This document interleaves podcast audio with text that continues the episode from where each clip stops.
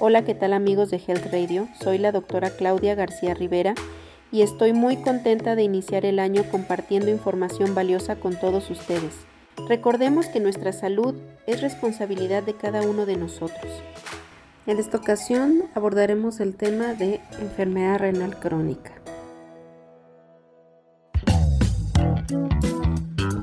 Bienvenidos a Health Radio, el podcast donde destacados expertos en diversos campos de la salud humana abordan los temas que más te preocupan y los que tienes curiosidad de conocer a fondo.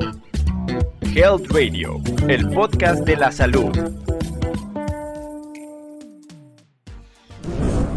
Los riñones sanos filtran la sangre eliminando los desechos y el exceso de agua para producir orina.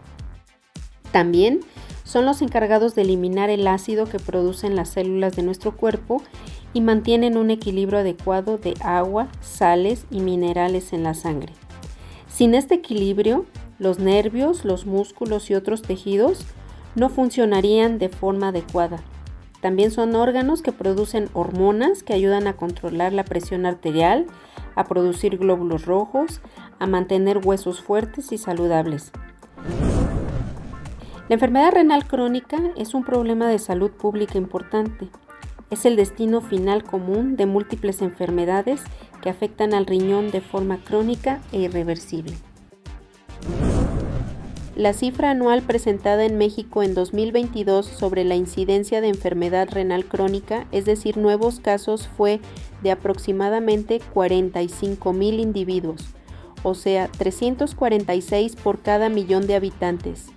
Según datos de la Organización Mundial de la Salud, la tasa global de mortalidad de todas las edades por enfermedad renal crónica aumentó 41.5% de 1990 a 2017.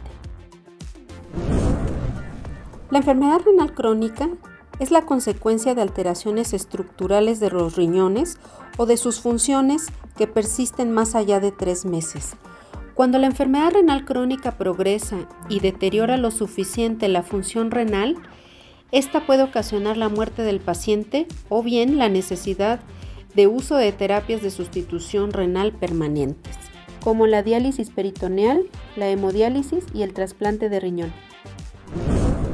Como ya hemos dicho, la enfermedad renal crónica es una enfermedad multifactorial entre estos factores eh, existen algunos que son no modificables como la edad avanzada, el sexo masculino, la raza negra o afroamericana, el bajo peso al nacer.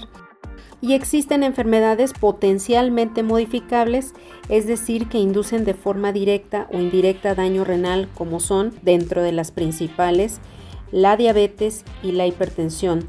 También está la obesidad, las alteraciones de los lípidos, el tabaquismo, eh, elevadas cantidades de ácido úrico en la sangre, enfermedad cardiovascular, enfermedades renales ya conocidas, presencia de obstrucción del tracto urinario en forma prolongada, infecciones de vías urinarias de repetición, enfermedades sistémicas como lupus, vasculitis, mieloma, etc., enfermedades congénitas o de nacimiento y hereditarias, así como la exposición a metales pesados como son el cadmio, el plomo y el arsénico. La gravedad de la enfermedad renal se clasifica en cinco categorías o grados en función del filtrado glomerular, que nos indica el porcentaje del funcionamiento de los riñones, junto con la presencia de proteínas en orina, que son las que producen daño directo de los riñones a través de inflamación y pérdida de células renales que nos llevarán a deterioro progresivo de los riñones. La clasificación, como ya dijimos, va del 1 al 5, donde el grado 1 nos indica que existen ya pequeñas cantidades de proteínas en la orina con un filtrado glomerular normal o elevado, hasta que progresivamente llegamos hasta el grado 5, que es la etapa de insuficiencia renal como tal, o falla renal terminal y que es la que requiere tratamiento sustitutivo de la función renal. La evolución de la enfermedad renal crónica es variable dependiendo de su causa y por lo general comienza de manera insidiosa o con muy pocos síntomas y progresa lentamente en un periodo de varios años. Algunos de los primeros eh, síntomas que pueden presentar los pacientes puede ser orinar muchas veces durante el día o durante la noche. Y cuando el porcentaje del funcionamiento renal o filtrado glomerular va disminuyendo, aparecen otros síntomas progresivos muy inespecíficos o bien que no son exclusivos de la enfermedad renal como son falta de apetito, náuseas, cansancio, alteraciones de la concentración, presencia de hinchazones, hormigueos en extremidades e insomnio.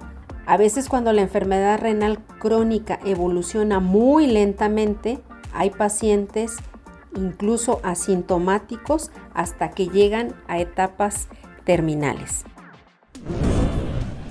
Para hacer el diagnóstico de enfermedad renal crónica, los médicos recurrimos a varias herramientas clínicas. Una de ellas es la historia clínica a través del interrogatorio de enfermedades, como las que ya habíamos comentado, exposición a tóxicos que afectan la función de los riñones, infecciones, antecedentes familiares de enfermedades de los riñones, tabaquismo.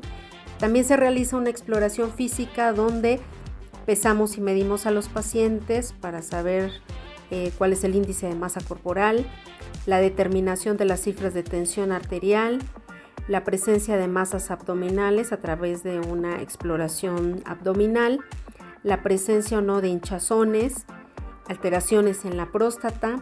En cuanto a los exámenes de laboratorio, pues hacemos determinación del filtrado glomerular a través de las recolecciones de orina o bien la realización de ecuaciones matemáticas. Eh, la presencia o la determinación de, proteínas en orina, eh, la determinación de creatinina, que es un marcador que procede del metabolismo de los músculos y que también es una prueba habitualmente usada para valorar la función renal.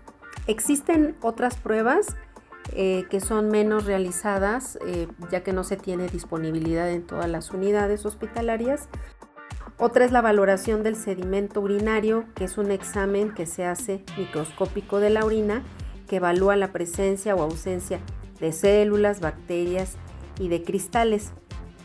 En cuanto a los diagnósticos de, imagen o radiológicos, pues está la realización del ultrasonido renal para determinar el tamaño, la forma y presencia de obstrucciones, ya sea a nivel renal o de las vías urinarias realización de ultrasonidos Doppler para valorar eh, alteraciones de las arterias renales.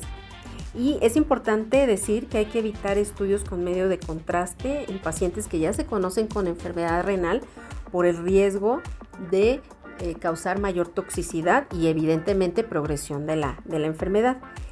Y solo en casos de duda o en etapas muy precoces de algunas enfermedades pues eh, se sugiere la realización o hay necesidad de hacer biopsias renales, que es la toma de un pedacito del tejido renal para, para evaluar cómo están esas células.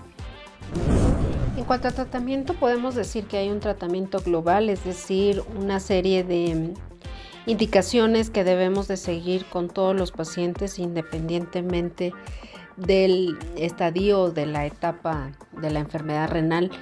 Eh, lo primero, pues es identificar el, estadio de la enfermedad renal, ya que dependiendo del estadio en el que se encuentra el paciente, pues va a haber cuestiones más específicas.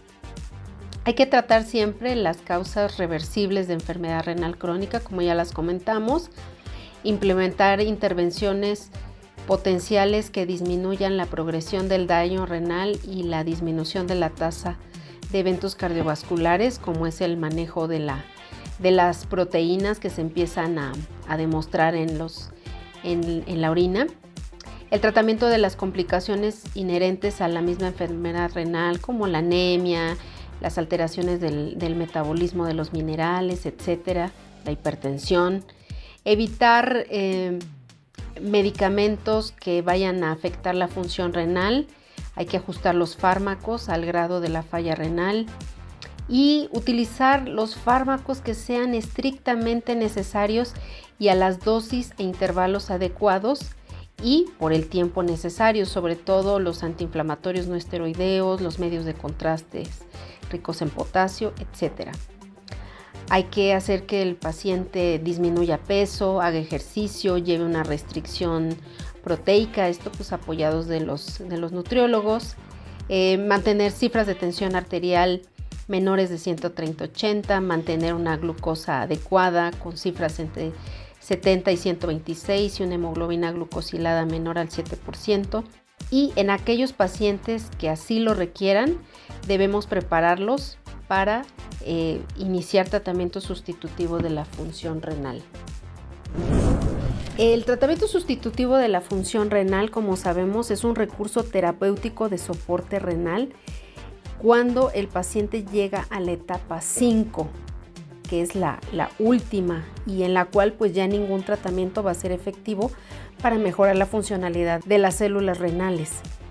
Y se puede llevar pues, en, en diversas modalidades como es diálisis peritoneal, hemodiálisis o trasplante renal. El trasplante renal es la mejor opción de tratamiento, sin embargo en nuestro país se dificulta por la falta de donaciones, los altos costos iniciales y el nivel de deterioro orgánico que muchos pacientes ya presentan por las enfermedades primarias. Evidentemente todo, pues, todo este tratamiento debe ser valorado y otorgado por los médicos especialistas. Eh, en cuanto a, otros tratamientos, como ya habíamos dicho, es el tratamiento para proteger al riñón. Ya habíamos hablado que la presencia de proteínas en orina nos hablan de que son sustancias que potencialmente son tóxicas para dañar a las células renales y por ende pues van a hacer que esta progrese. Entonces hay, hay diversos medicamentos que ya están establecidos a ciertas dosis que van a ser para disminuir esa presencia de proteínas en orina. Entonces, pues esto es eh, básicamente y a grandes rasgos el, el tratamiento para la enfermedad renal crónica. Esto es todo por el tema de hoy. El tema de enfermedad renal crónica es un, es un tema bastante extenso. Eh, además de muy prevalente en nuestra población debido al alto número de pacientes con diabetes e hipertensión, que son las principales causas que nos llevan a terminar en esta condición. Y bueno, pues es importante que se sepan sobre todo las generalidades y se entienda la importancia de mantener todas las enfermedades crónicas en adecuado control para tratar de evitar al máximo llegar, llegar a esta enfermedad y sobre todo progresar hasta las etapas finales. Pues gracias por tu atención y continúa escuchando nuestros podcasts que buscan empoderarte para que tomes mejores decisiones en el cuidado de tu salud. Recuerda que si te ha gustado este podcast, dale like y compártelo para que más personas lo escuchen. Nos vemos en el próximo episodio. Esto fue Health Radio. Muchas gracias por acompañarnos.